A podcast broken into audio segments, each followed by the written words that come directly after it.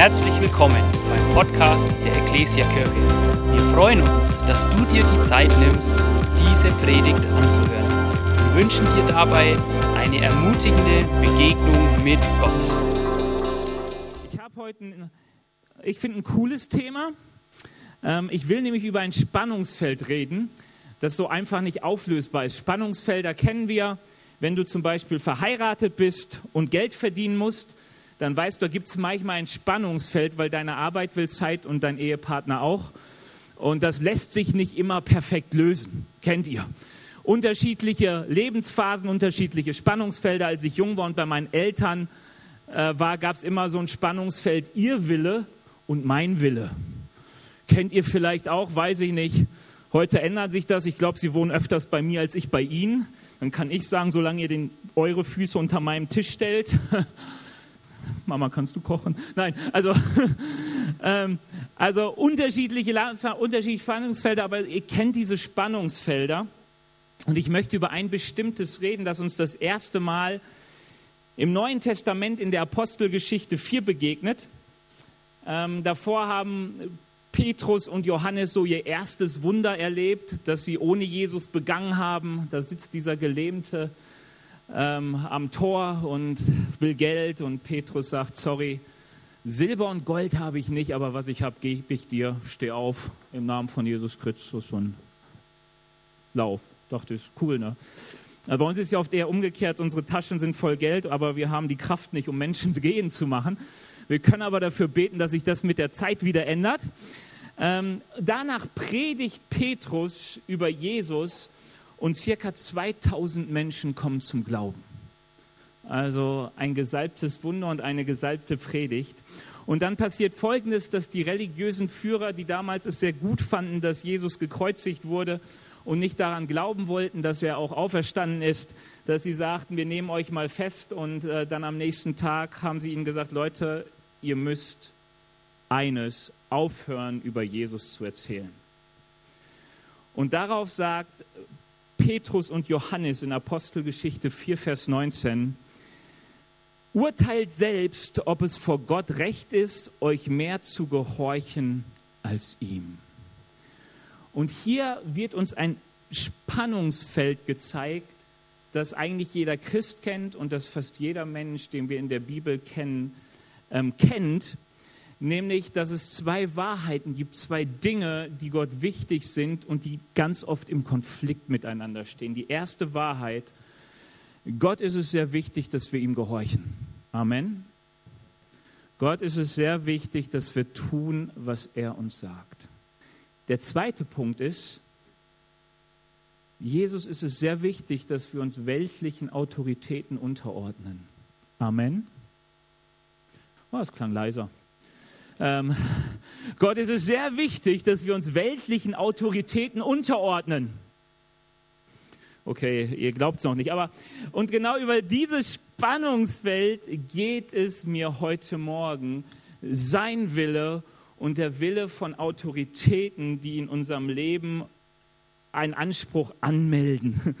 Und ich weiß, wir Menschen neigen gerne dazu, dieses Spannungsfeld in eine der beiden Richtungen aufzulösen. Also wenn schon zu sagen, Herr, mit dem Unterordnen ist kein Problem, bis ich das Empfinden habe, dass die Person nicht mehr das tut, was ich denke, das richtig ist in deinen Augen. Damit führt man eine Unterordnung ad absurdum, weil man ja schlussendlich sagt, also ich hatte auch nie Streit mit meinen Eltern, solange sie meinem Willen entsprochen haben. Das war immer einfach, ja. Also auch Ellie und ich verstehen uns bestens, solange wir einer Meinung sind. Ähm, alles gar kein Problem. Ähm, das Problem taucht halt immer erst dann auf, wenn ich zum Beispiel sage, Staat, du möchtest steuern, aber es ist mein Geld, bin ich dagegen, glaube ich, der Herr will das anders. Ab dann entstehen Spannungsfelder, ähm, die man, äh, also nicht richtig, wenn du denkst, hey, ich kann das dadurch auflösen, dass ich immer dann nicht gehorche, wenn ich denke, Gott hat eine andere Meinung. Äh, man kann es auch zur anderen Seite auflösen, dass man sagt, hey, solange mir der Staat nicht eine Knarre am Kopf hält und mir verbietet zu glauben, tue ich alles, was er sagt. Das wäre Auflösen in eine der beiden Richtungen. Und ich glaube, der richtige Umgang mit so Spannungsfeldern heißt, in Spannungsfelder zu bleiben und sich der Führung Gottes anzuvertrauen und zu lernen, was es heißt, geistlich in Spannungsfelder zu reifen. Und gerade weil man in diesen Spannungsfeldern lernt, auf Gott zu hören und Gott zu suchen, darin auch wirklich geistlich wächst. Und ich möchte bei diesem Thema, ich habe es einfach mal genannt, Leben als Rebell oder in Unterordnung.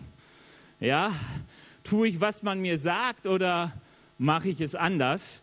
Ähm, wie, wie, wie, wie, wie verhalte ich mich in diesem Spannungsfeld? Welche Tipps, welche Ratschläge, welche Wegweiser gibt uns die Bibel dazu?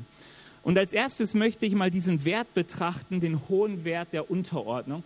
Wieso ist es Gott so wichtig, dass wir uns Autoritäten, die in unserem Leben gestellt sind, unterordnen? Und ich möchte mit einem richtig spannenden, entmutigenden Text für uns Deutschen angehen, nämlich mit Römer 13, die ersten acht Verse. Da heißt es, gehorche der Regierung, unter der du lebst, denn sie ist von Gott eingesetzt. Alle Regierungen haben ihre Vollmacht von Gott. Wer sich also den Gesetzen des Landes widersetzt, der verweigert Gott selbst den Gehorsam und wird bestraft werden. Wer vorbildlich und gut handelt, braucht sich vor den Regierenden nicht zu fürchten, denn nur die müssen sich fürchten, die Unrecht tun. Deshalb tu, was richtig ist, und du wirst sogar noch dafür gelobt werden. Die Regierung ist von Gott dazu eingesetzt, dich zu unterstützen. Wenn du jedoch Unrecht tust, ist deine Angst begründet, denn du wirst bestraft werden. Sie ist von Gott dazu eingesetzt, diejenigen in seinen Auftrag zu bestrafen, die Unrecht tun. Wir haben eine Folie weiter. Du sollst der Regierung also aus zwei Gründen gehorchen, damit du nicht bestraft wirst und damit du ein reines Gewissen behältst. Aus diesen Gründen bezahlt ihr ja auch eure Steuern, denn die Beamten der Regierung müssen bezahlt werden, damit sie die Aufgaben erfüllen können, die Gott ihnen anvertraut hat. Gebt jedem, was ihr ihm schuldig seid, bezahlt eure Steuern genauso wie den Zoll und erweist allen Achtung und Ehre, denen dies zusteht. Bleibt niemand etwas schuldig, abgesehen von der Liebe, die ihr einander immer schuldig seid, denn wer den anderen liebt, hat damit das Gesetz Gottes erfüllt. Ermutigt, ich weiß, es ist so langsam die Zeit der Steuererklärung. Deswegen einfach mal so ein Hinweis der letzten Verse. Gebt dem Kaiser, was des Kaisers ist, dem Kanzler, was des Kanzlers ist, Bayern, was des Bayern ist. Zahlt eure Steuern, zahlt eure Zölle, ähm, damit die Beamten auch ihren Job machen können. Also man merkt, es ist genau ein Text für uns. Aber das Interessante ist, ähm, dass Paulus es schreibt zu der Gemeinde in Rom und zu dieser Zeit war wer gerade an der Macht? Kaiser Nero. Ich weiß nicht, ob ihr schon mal von dem irgendwas gehört habt. Ähm, wie soll man sagen, er war nicht der typische Christ. ähm, also war der, der das erste Mal dafür sorgte, dass es wirklich eine ordentliche Christenverfolgung gab im Römischen Reich. Ihr kennt das ja, hat so ein paar Häuschen angezündet, das auf die Christen, ähm, äh, äh, wie soll man sagen, sie für schuldig erklärt. Man merkt, gewisse Prinzipien bleiben gleich bis heute. Ähm, und zu dem Zeitpunkt, wo Paulus den Text verfasst, ist Nero schon an der Macht, aber Rom brannte noch nicht. Aber es war schon völlig klar, es ist nicht so ein typischer Herrscher, wo man als Christ sagt, juhu, endlich ist der an der Macht, jetzt haben wir es einfach. Aber er erinnert die Römer, die Gemeinde in Rom an etwas. Er sagt, hey, eins müsst ihr wissen, Autoritäten sind von Gott eingesetzt, um Ordnung zu schaffen in dieser Welt. Und die Bibel redet interessanterweise von vielen Autoritäten, aber es ist immer ähnlich. Also zum Beispiel, ich weiß nicht, ob du Arbeit hast und einen Arbeitgeber über dir hast, dann sagt sie zum Beispiel, du sollst deinem Arbeitgeber dienen, so als wäre es Christus selbst. Ich weiß nicht, ob ihr es schon mal versucht habt. Ähm, die Bibel sagt uns als Menschen, die wir Eltern haben, wir sollen unsere Eltern ehren und ihnen gehorchen. Je nach Phase im Alter mal einfacher, mal schwerer. Ähm, Du siehst überall, sagt zum Beispiel über Eheleute, ihr Männer liebt eure Frauen und ihr Frauen ordnet euch euren Männern unter. Auch da wieder Überall, wo, wo diese, ich sage einfach mal, Ordnungen, die uns Gott gestellt hat, in den Verantwortungskontexten, wo uns Gott gestellt hat, sagt Gott immer eine Empfehlung. Nehmt eure Verantwortung richtig wahr, ordnet euch unter. Ich weiß, das ist ein total komisches Thema für uns. ähm, weil wir denken, wie ist das? Du, du liest den Text und denkst, warte mal, wir haben da so eine Vergangenheit, da gab es mal irgendwie ein 20. Jahrhundert, 30er Jahre, 40er Jahre und wir sind ja so ein bisschen verprägt. Trotzdem legen wir gerade wieder sehr viel Vertrauen in unseren Staat. Ähm, es, es, gab die DDR und so, wir kennen so unser ambivalentes Verhalten zu Autoritäten. Und die Frage, was muss sein oder was muss nicht sein, und ich glaube, das gab es damals auch schon. Es gab die Rebellen, es gab die, die die Feinde töteten. Die Juden waren sowieso besetztes Gebiet. Also ähm, alles eigentlich nicht so schön. Und Paulus erinnert die Leute daran, hey, sagt, es ist so wichtig, Autorität und Ordnung ist von Gott eingesetzt. Es ist etwas, womit Gott arbeitet. Deswegen verachte sie nicht. Es gibt noch so ein paar Dinge, die uns äh, die Bibel über Autoritäten sagt. Grundsätzlich halt, dass sie an sich gut sind. Das Zweite ist, dass ähm, sie nicht dadurch aufgehoben werden, dass sie etwas falsch machen. Also nur dadurch, dass du sagst, hey, meine Eltern machen Dinge falsch, heißt es noch nicht, dass du nicht mehr auf sie hören musst. Das ist ja so das Lieblingsthema bei uns Deutschen, weil wir machen, Menschen machen immer irgendwas falsch. Also jeder von uns, egal in welcher Position bist. Und wenn das so wäre, könntest du immer sagen, naja, der andere war falsch, jetzt gilt das nicht mehr für mich. Dann hätte Paulus das nie geschrieben, weil er wusste sehr viel Fehler, die dort passierten im Reich, römischen Reich und auch unter der Führung von Nero. Ähm, eine der interessantesten Stellen ist ähm, Ende des ersten Samuel-Buches, Kapitel 24, David und Saul. Warum ist das so interessant? Weil Saul ist König in Israel, aber zu einem Zeitpunkt, wo Gott ihn schon abgesetzt hat.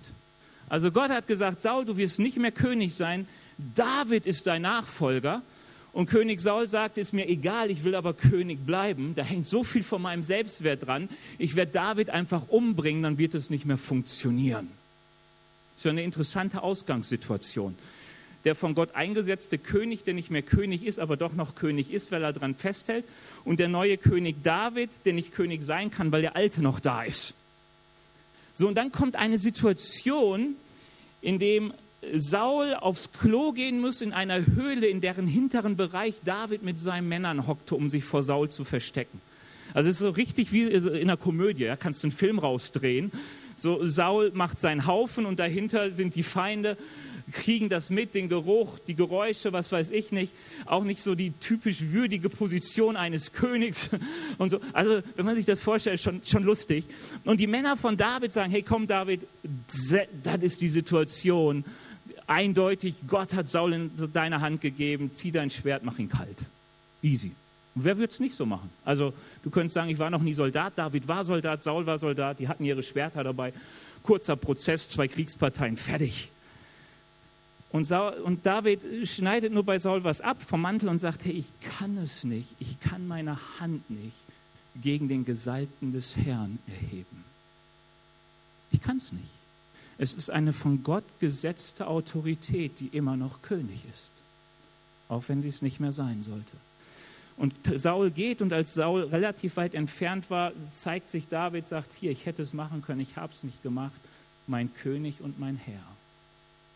Das ist für mich einer der eindrücklichsten Stellen über, dass Autorität auch Autorität bleibt, auch wenn sie völlig daneben ist, dass David es hinbekommt, seinem Feind, der ihn töten will, seine Familie verjagt hat, ihn in die Flucht über zehn Jahre Flucht ähm, gemacht hat, dass Freunde von David fliehen mussten und so, dass David sich hinknien kann und sagen kann, mein König und mein Herr, ich richte dich nicht, Gott wird zwischen uns richten. Unterordnung heißt nicht bedingungsloser Gehorsam oder Unterwürfigkeit. Wenn das so wäre, hätte David sich einfach vor Saul gestellt, hätte gesagt, köpf mich, hier bin ich. Äh, David ist geflohen, also hat sich versucht, ähm, aus dem Missbrauch von Autorität irgendwie zu fliehen. Ähm, ist auch ganz interessant. Ähm, ich habe gerade, glaube ich, das schon genannt, dass die Bibel sagt, ihr Männer liebt eure Frauen und ihr Frauen ordnet euch euren Männern unter. So steht es im Neuen Testament. Finde ich geil. Meine Frau nicht. Nein, weißt du, warum ist das so? Weil wir hören das mit bestimmten Ohren. Und wir denken, okay, Liebe ist ja einfach, obwohl die Bibel sagt, wir sollen unsere Frauen als Männer lieben wie Christus die Gemeinde. Und er ist für seine Gemeinde gestorben. Also da gibt es schon gewisse Herausforderungen, die man auf der Seite manchmal überhört. Das andere ist, dass es Männer manchmal so unterwürfig das hören dass, dass die Frau immer ankommt, mein Herr und Gebieter, ich höre, sag mir etwas und so. Ähm, aber die Bibel zeigt uns praktische Beispiele. 1. Petrus 3, Vers 6 sagt Petrus, hey, macht es genau wie Sarah es gemacht hat bei Abraham. Und dann guckst du dir die Geschichte an und denkst, Mann, oh Mann, Sarah hatte die Hosen an. Also ich glaube, damals hatte keiner Hosen an, die hatten alle Kleider. Ähm, aber das, das, das Interessante ist, dass es so eine Stelle gibt, wo, wo, wo Sarah etwas Abraham sagt, du sollst das und das machen mit meiner Sklavin und Abraham denkt, es ist komisch und er geht zu Gott und Gott sagt, hey Abraham, alles, alles, was deine Frau Sarah sagt, tu. Aha. Wenn du eine Frau hast, die Sarah heißt, tja, so ist es. Nein, damit, damit die Bibel zeigt etwas. Wir haben Vorstellungen, die, die so oft davon geprägt sind, dass Macht missbraucht wird. Aber die Bibel geht davon aus, dass Autorität gebraucht wird und etwas Gutes ist. Und wenn wir gewisse Sachen lesen, dürfen wir nicht immer den Machtmissbrauch vor Augen haben, sondern den Gebrauch. Ähm, und ich will das nur an dieser Stelle sagen, Unterordnung heißt nicht bedingungsloser Gehorsam, sondern was die Bibel hier sagt, auch gerade im Römerbrief, ist, hey, gib dem das, was jedem zusteht. Wenn dem Staat Steuern zustehen, dann gib sie einfach, Punkt. Also wirklich für deine Steuererklärung, wenn du bis jetzt denkst, das Geld reicht nicht, gib dem Staat seine Steuern und vertrau auf die Versorgung Gottes, damit das Geld reicht. Weil wenn du nicht auf die Versorgung Gottes vertraust und sagst, ich hinterziehe einfach Steuern, ähm, dann nimmst du Gott die Möglichkeit, dich wirklich zu versorgen, weil du ihm sagst, hey, Herr, ich achte die Autorität nicht, die du in meinem Leben gestellt hast, ich mache es auf meine Art. Es gilt auch für Schwarzarbeit und so weiter. Ehrlichkeit zahlt sich vor Gott aus. So, das ist äh, wirklich so einfach, ne, habt es im Hinterkopf. Ich weiß nicht, wie euer Steuerberater ist, vielleicht müsst ihr ihn auch daran erinnern. Ähm, so, nutzt alles Legale aus, aber werdet nicht illegal, sondern gebt dem, was ihm gebührt, was du in der Bibel immer finden wirst, ist egal, worum, um wen, in welcher Situation das ist, dass Autoritäten immer geehrt werden, respektvoll behandelt werden. Petrus ermutigt die Christen in 1. Petrus, er sagt, dient Gott und ehrt den Kaiser. War auch Nero wieder. Ähm, wie, wie ehrt man den Kaiser, indem man nicht respektlos ist? Indem man nicht diffamiert, indem man sich nicht auslässt. Gut, dass wir keinen Kaiser mehr haben, nur noch einen Kanzler, über den gibt es nichts in der Bibel beschrieben. Lässt sich aber übertragen. Ähm, also das ist, was wir in der Bibel sehen, zum Beispiel in Apostelgeschichte 23 beleidigt Paulus den hohen Priester der damaligen Zeit, also den höchsten religiösen Führer im Judentum, und sagt, du getünchte Wand, du Heuchler. So kommt jemand, steht neben Paulus und sagt, sag mal, Paulus, wie kannst du den hohen Priester so anreden? Und Paulus sagt, hey, sorry, ich wusste nicht, dass das der hohe Priester ist, es tut mir leid, weil ich weiß eines, du sollst nicht schlecht reden über die Führer deines Volkes. Paulus hatte eine klare Meinung, aber er merkt, deswegen darf er noch nicht respektlos sein. Und du kannst so hineinkommen, wo immer es geht. Die Leute blieben respektvoll, auch wenn das, wie David mit meinem Herr und König gegenüber Saul, obwohl sie von ihrem Handeln den Respekt nicht verdient haben. Das ist übrigens auch mal so, was uns helfen kann gegenüber Arbeitgeber, gegen unseren Eltern. Eltern heißt nicht, dass sie gute Eltern sind. Arbeitgeber heißt nicht, dass sie gute Arbeitgeber sind. Aber wir sollen geben, was wir ihnen schuldig sind. Wenn du für deine Arbeit bezahlt wirst, gib dein Bestes, um auch das richtig gut zu tun, deine Arbeit. Und wenn du sagst, es geht alles nicht, dann such dir einen neuen Job. Warum ist Gott es so wichtig, dass wir die Autoritäten, in denen wir hineingestellt wurden, von ihm akzeptieren und, und uns wirklich wichtig finden? Und ich möchte euch etwas sagen. Im Gegensatz zu früher haben wir viel, viel mehr Möglichkeiten, uns aus sämtlichen Verantwortungsbeziehungen ziehen. Wir können sagen, Eltern, ich hasse euch, wir haben keinen Kontakt mehr. Punkt. Ich kann sagen, hey, die Bibel sagt uns, Christen sind in Gemeinde gestellt und unter Verantwortung gestellt. So ähm, ordnet euch eurer Gemeindeleitung unter, heißt es im Hebräer. Macht es ihnen einfach. Ähm, du, du, brauchst überhaupt keine Kirche. Du kannst sagen, hey, ich bin Christ, ich glaube, brauche ich nicht. Du kannst dich aus sämtlichen Verantwortungsbereichen zurückziehen, aber Gott sagt, tu das bitte nicht, sondern gib dich bewusst in Verantwortung, begib dich bewusst unter Verantwortung. Warum? Weil Ablehnung von gesetzter Autorität immer mit der Ursünde des Menschen zu tun hat, immer mit der Ursünde des Teufels zu tun hat, sich gegen Gott und seiner gesetzten Ordnung zu widersetzen.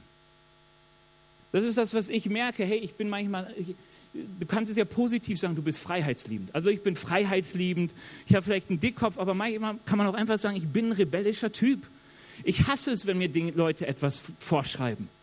Ja, wenn meine Mutter heute bei uns übernachtet ab und zu und dann sagt sie, Benny, ich habe gemerkt, um zwei Uhr war noch Licht an.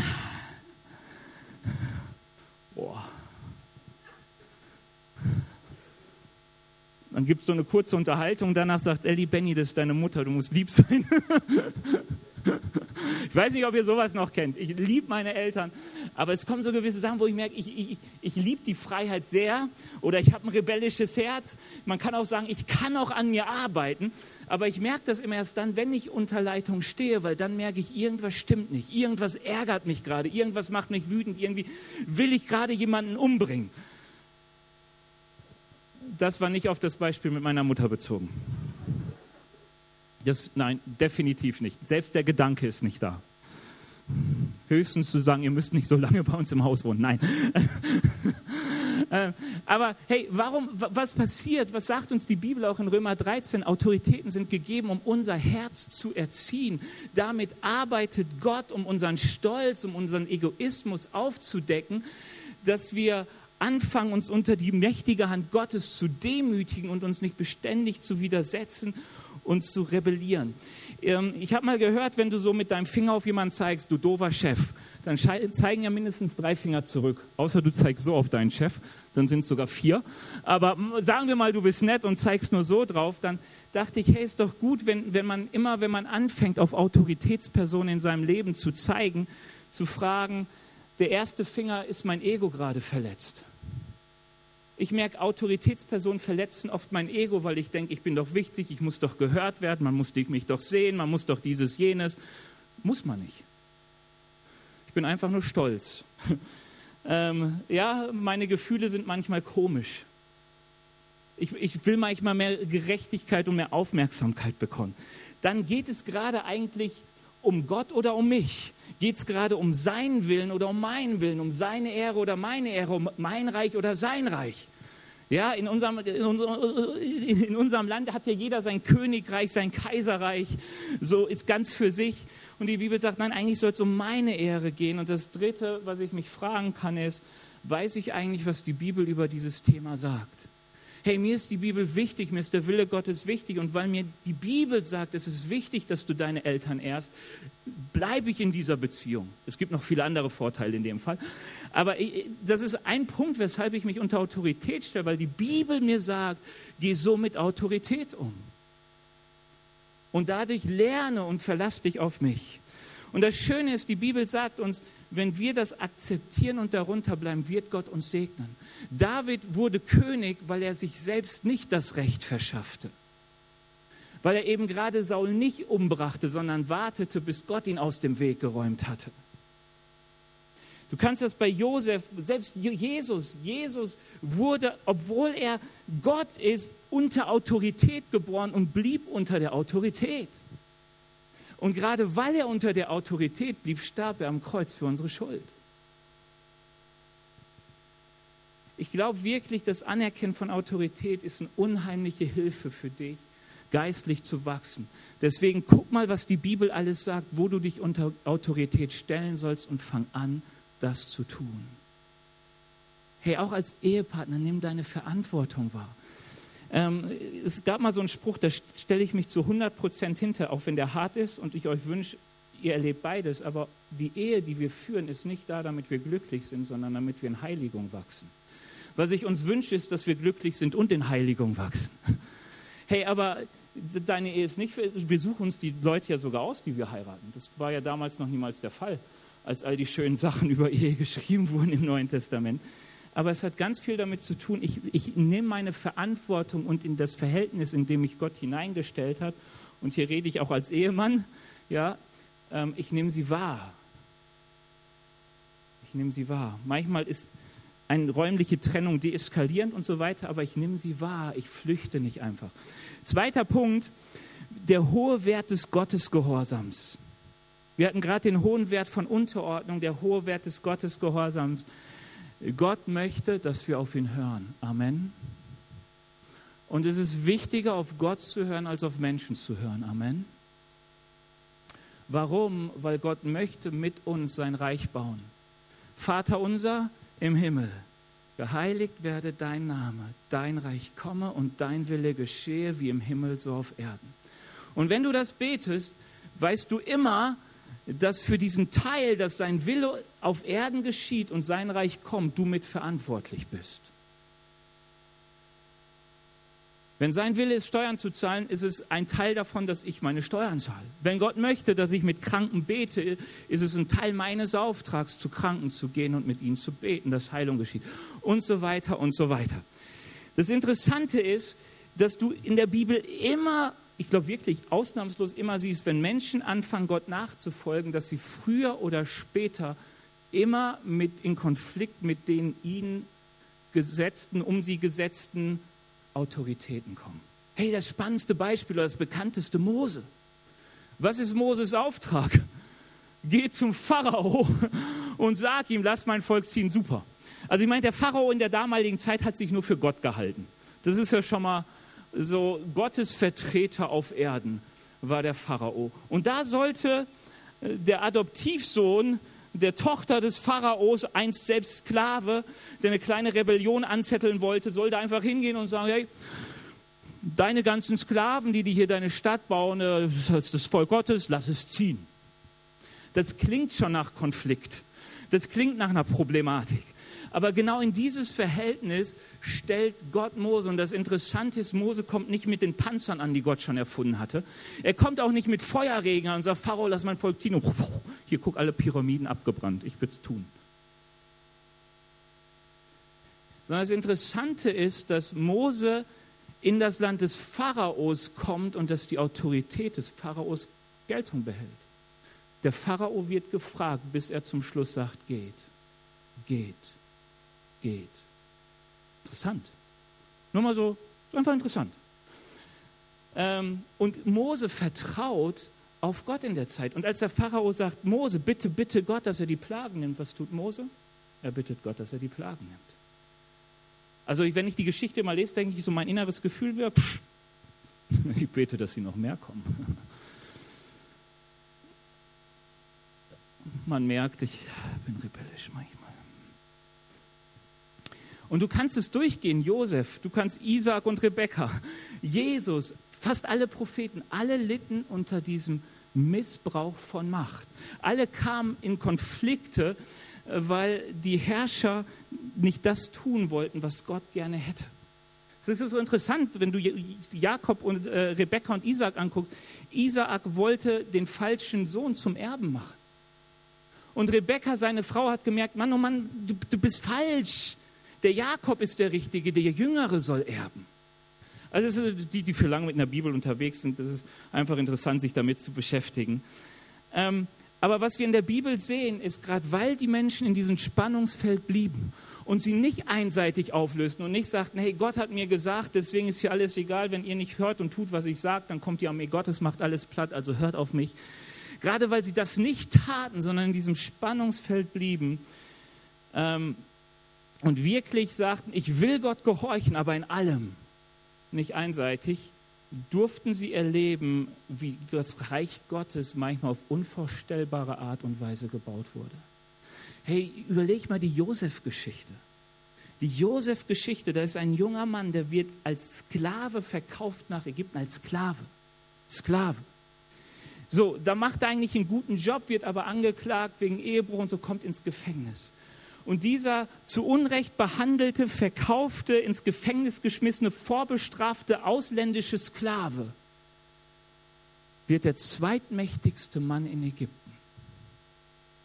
Warum?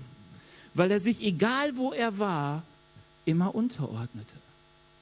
Als er im Gefängnis war, zu Unrecht sagte ich, tue meinen besten Job, den ich hier machen kann.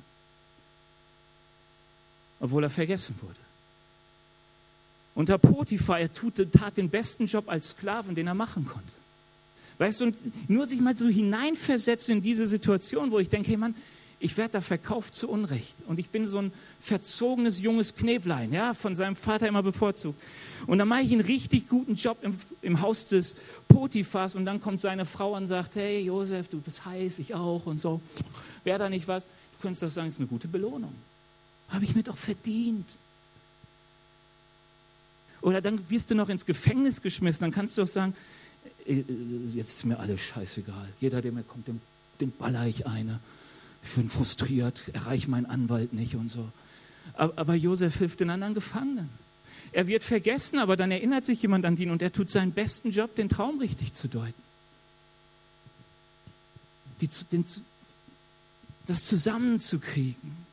Warum ist es so, dass wir diesen Stress haben? Die Bibel sagt uns, dass das System dieser Welt Gott nicht kennt. Jesus kam in dieses System dieser Welt. Er kam in diese Welt, aber die Welt erkannte ihn nicht.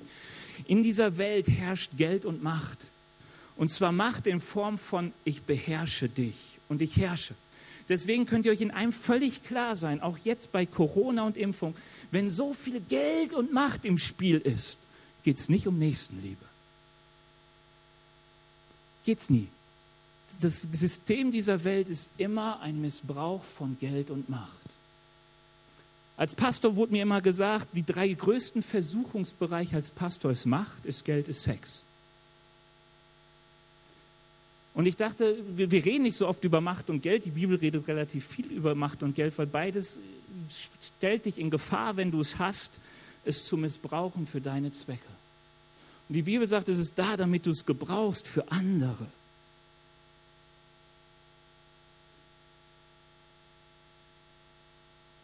Okay, also der Bibel ist es richtig wichtig, dass wir Gott gehorchen und sie sagt immer, und das ist die Herausforderung für dich und mich. Woran scheitert oft unser Gehorsam gegenüber Gott in dieser Welt, ist, dass wir dem Reichen dieser Welt, der Macht dieser Welt, dem Geld dieser Welt mehr vertrauen als Gott. Das ist, was Jesus in Matthäus 6 aufgreift. Er sagt, Leute, macht euch keine Sorgen über das, was ihr essen, über Anziehen und wie lange ihr leben werdet. Das liegt nicht in der Hände von Vater Staat, sondern von Vater unser.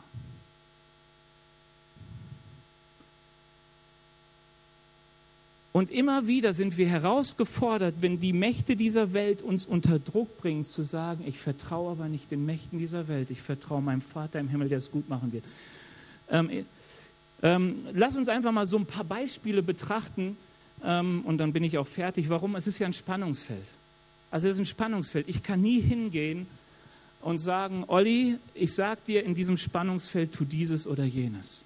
Ich kann nicht sagen, Elli, tu dieses oder ich kann schon sagen, aber es ist nicht richtig.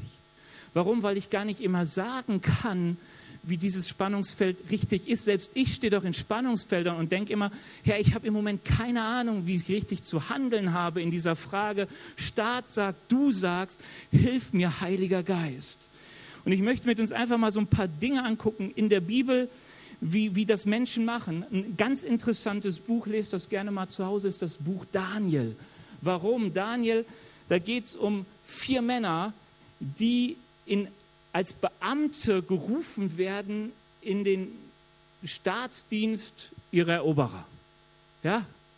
Babylonische Herrschaft, die waren nicht mehr in Israel, die waren woanders unter Fremdherrschaft und der König sagt, ich brauche ein paar fähige Leute, das sollen meine Beamten werden. Juden, gläubige Juden, Nachfolger Gottes, die plötzlich in ein völlig heidnisches System kommen, wo genau diese beiden Seiten aufeinanderprallen. Gott sagt, der Staat sagt. Das erste Interessante daran ist, sie lassen sich rufen.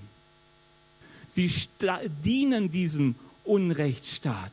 Warum? Weil der Prophet sagt, hey, in der Stadt, in der ihr lebt, suchet der Stadt Beste, seid Diener. Und dann passiert Folgendes schon im ersten Kapitel. Die Leute sind in ihrer Ausbildung.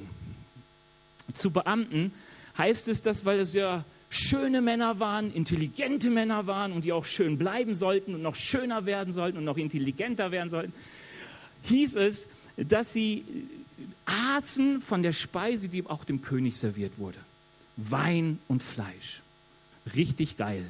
Ja, richtig schön direkt vom Grill wahrscheinlich. Ähm, und, und Daniel und seine Freunde, was jetzt jeden Veganer und Vegetarier freuen wird, sagt, äh, sorry, wollen wir nicht, können wir einfach Gemüse und Wasser bekommen. Und wenn man das so liest, denkt man, warum? Der Grund ist ganz einfach, alle Speisen, die dem König serviert wurden, wurden vorher den Göttern geweiht. Der aß nicht einfach eine Speise, der aß Götterspeise sozusagen. Ähm, sie wurde geweiht und David und seine Freunde sagten, wir wollen den Wein, trinkt der Götter, lecker, den Wein und das Fleisch nicht haben, weil es ist den Götzen geweiht und wir dienen nur einem Gott, wir dienen nicht den Götzen. Und ihr Aufseher sagte, oh, das könnte Probleme geben, ich glaube, der könnte euch töten. Und dann sagt er, hey, lass uns das doch einfach mal zehn Tage probieren und du guckst, ob wir schöner geworden sind und intelligenter geworden sind. Und wenn das alles so passt, dann kannst du nochmal mit dem König reden. So, das passierte so, aber was ich so interessant war, sie standen in diesem Konflikt und sie haben gesagt, wir hören auf unseren Gott, es wird keine anderen Götter neben ihm geben. Ich mache mich mit dem Götzendienst nicht gemein.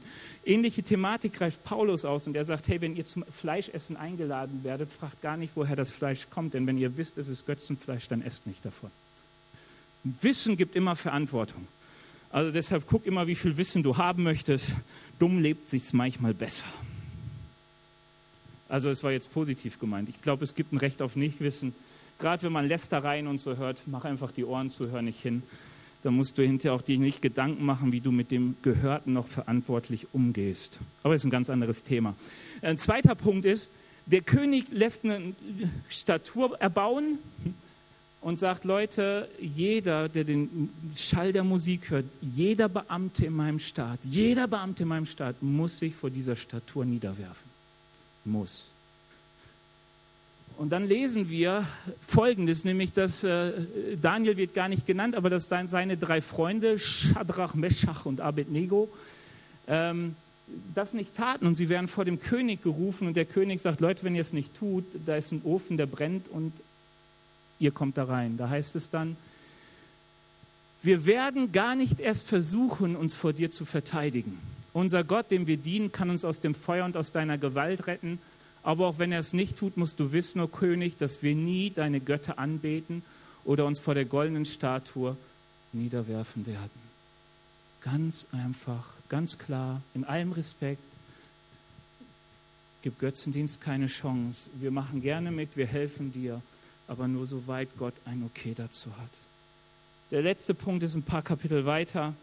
Da heißt es, dass Daniel immer zu derselben Zeit vor seinem offenen Fenster betete Richtung Jerusalem. Jeden Tag zur selben Zeit vor geöffnetem Fenster. Und er hatte Feinde, wie es so oft ist. Wenn du Jesus nachfolgst, ist normal, dass nicht jeder dich mag. Ähm, und seine Feinde hatten eine Liste, sie haben dem König gesagt, König, du großer König, du übergroßer König, du genialer König du bist der Hammer. Also so groß wie du bist, ist eigentlich nur richtig, wenn keiner eine Bitte richtet, außer an dir. Damit deine Größe so richtig sichtbar wird. Also jeder, der in der nächsten Zeit betet oder Bitten an andere hat, der soll in die Löwengrube geworfen werden. Und äh, Nebukadnezar fühlte sich geschmeichelt und sagte, genauso soll es sein. Und dann ist interessant, was Daniel machte, der immer vor dem offenen Fenster betete, Daniel hörte das Gesetz, ging im Keller, verschloss die Türen und Fenster und betete zu Gott.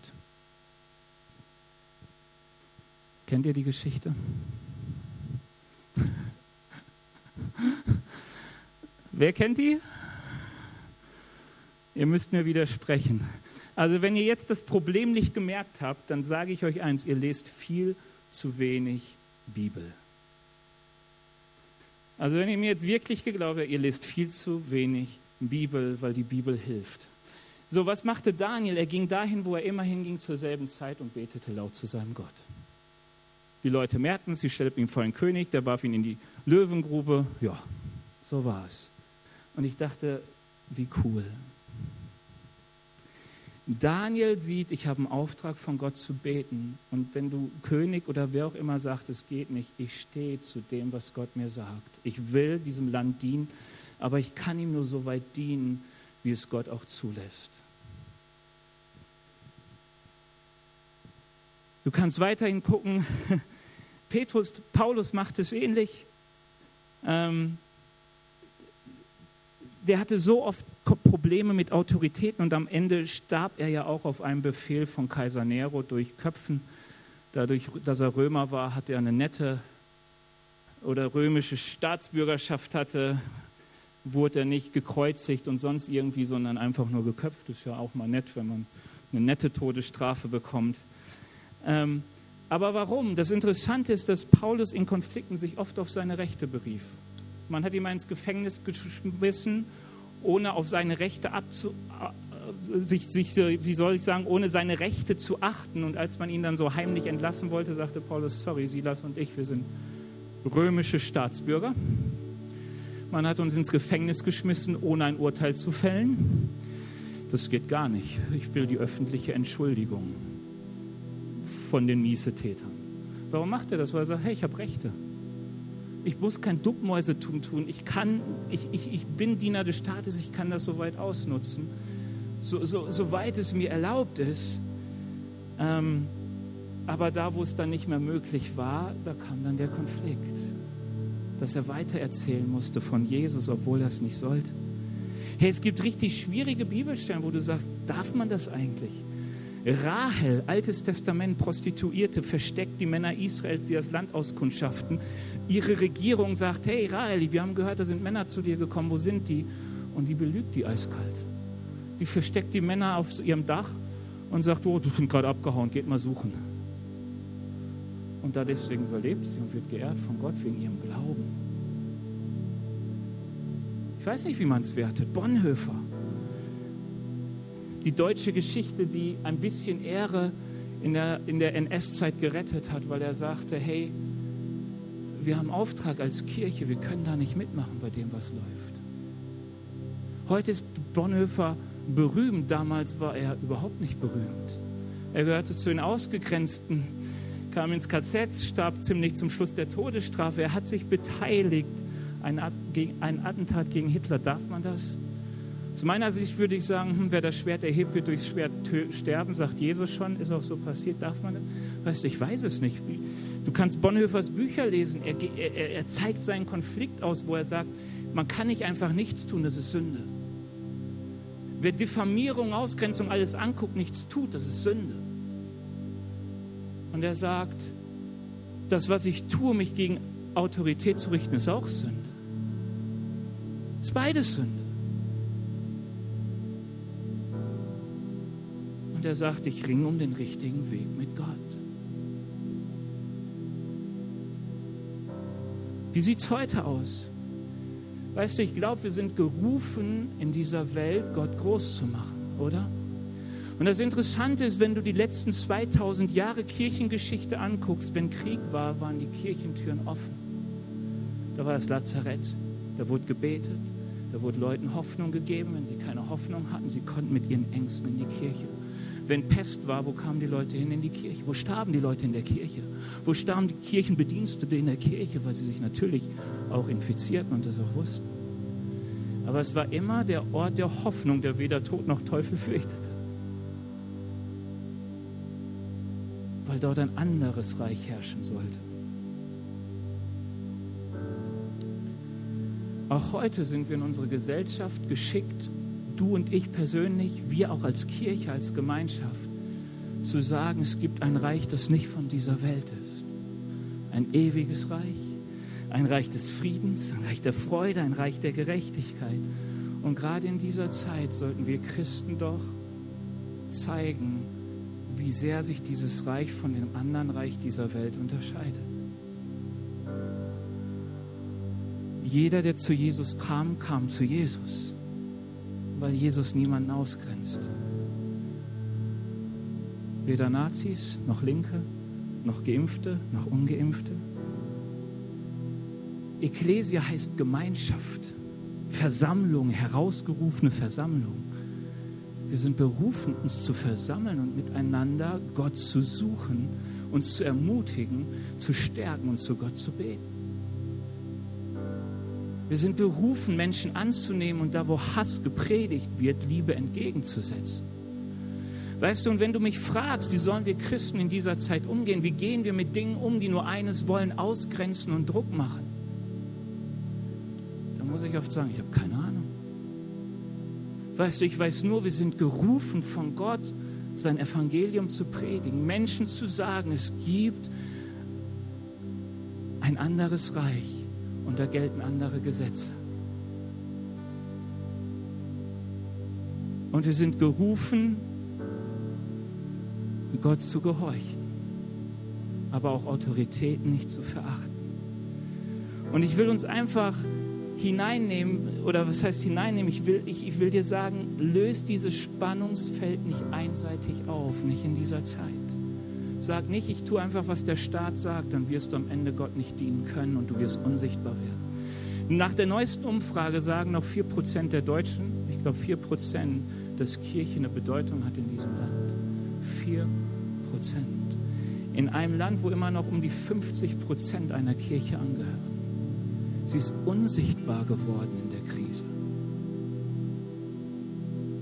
Angepasst. Hat die Türen zugemacht, wo sie sie aufbehalten hätten sollen. Haben keine Hoffnung gegeben, wo Hoffnung haben sich nicht gegen Ausgrenzung gestellt. Und so weiter. Verantwortung. Leben als Rebell oder in Unterordnung an sich, in Unterordnung. Und man wird nur dann als Rebell wahrgenommen, wenn man sagt, aber wir haben zu verteidigen, was Gott uns als Auftrag gegeben hat. Wir haben dafür einzustehen, dass der Wille Gottes auf Erden geschieht und dass sein Reich gebaut wird. Wir können nicht einfach sagen, das gilt nicht für uns, weil Pandemie ist. Und ich glaube wirklich, und, dann können wir ins Gebet gehen. Erster Punkt, schau mal in dein Herz, ob das Wichtigste, was sich dort bewegt, ist, dass Gottes Reich kommt und sein Wille geschieht. Ich glaube, wenn ich manchmal mein Herz sehe, wenn ich mir selbst zuhöre, anderen zuhöre, dass da manchmal ganz schön dick steht, mein Reich und mein Wille geschehe. Es ist dein höchster Wille für Gott und sein Reich zu leben. Weil wenn das nicht ist, ist alles andere Schmarri. Dann brauchst du nicht über Unterordnung nachdenken, über Reich Gottes bauen, weil bei jedem Druck zieht man sich zurück. Aber an der Stelle ist so wichtig, danach zu fragen und dann zu sagen, will ich lernen, Gott zu vertrauen und wirklich mich auf ihn zu berufen, mich ihm anzuvertrauen und sagen, er wird es gut machen. Ähm, stell dich, wenn du da klar bist, unter die Verantwortung, in die dich Gott gestellt hat. Hör auf, dich zurückzuziehen. Guck, was die Bibel sagt über die Verantwortung, die du hast als Kind deiner Eltern, als, als Christ in der Familie Gottes, als Arbeitnehmer, als Arbeitgeber. Alles wird thematisiert im Neuen Testament. Lass Gott dein Herz prüfen, dass er es reinigen kann. Und dann such die Führung des Heiligen Geistes. Lass uns die Führung des Heiligen Geistes suchen. Lass uns mal aufstehen, damit wir Gottes Reich bauen in dieser Zeit, dass er sichtbar wird. Dass wir Hass begegnen können durch Liebe. Dass wir nicht selbst mitgerissen werden und Menschen sind, die dem, was läuft, nichts mehr entgegenzusetzen zu haben. Herr Jesus, ich danke dir dafür, dass du uns hineinrufst in diese Welt. Herr, du rufst uns zu dir und du sendest uns in diese Welt. Herr Jesus, danke, dass wir deine Botschafter sind und dass unser Leben eine Botschaft haben soll. Herr Jesus, und ich bitte dich, dass du es uns ungemütlich machst, Herr Jesus, dass wir uns nicht zurückziehen oder, oder, oder dieses Spannungsfeld einseitig auflösen, Herr, sondern dass wir uns rufen lassen. Herr Jesus, dass wir uns rufen lassen an dein Herz und dass wir hören, was du zu sagen hast. Herr, dass wir unsere Verantwortung wahrnehmen. Herr, dass wir lernen, dir zu vertrauen, uns dir hinzugeben. Herr Jesus, ich danke dir dafür, dass du ein rufender Gott bist. Und ich will dich aufrufen, ganz bewusst heute Morgen wieder zu sagen, Herr, ich will dir dienen. Ich will deinem Reich und deinem Willen dienen. Ich will, dass dein Wille geschieht und dein Reich gebaut wird. Mein Leben soll ein Leben zu deiner Ehre sein. Und wenn du das möchtest, dann fang einfach mal an, deine Hände zu Gott auszustrecken. Und fang an zu beten. Bring ihm die Sachen, wo du merkst, dein Herz ist hart oder dein Herz ist voller Angst. Bring ihm deine Zweifel, bring ihm, ihm deine mangelnde Weisheit. Jakobus sagt, da wo uns Weisheit mangelt, wir sollen zu Gott kommen. Hey, uns, uns mangelt Weisheit. Der Heilige Geist will uns führen. Und gib dich Gott ganz neu hin und sag, Herr, ich will der sein, der mit dazu beiträgt, dass mein, dein Wille und dein Reich geschieht in meinem Umfeld. Jesus, danke, dass es deine Zeit ist. Danke, Heiliger Geist, dass du an unseren Herzen arbeitest.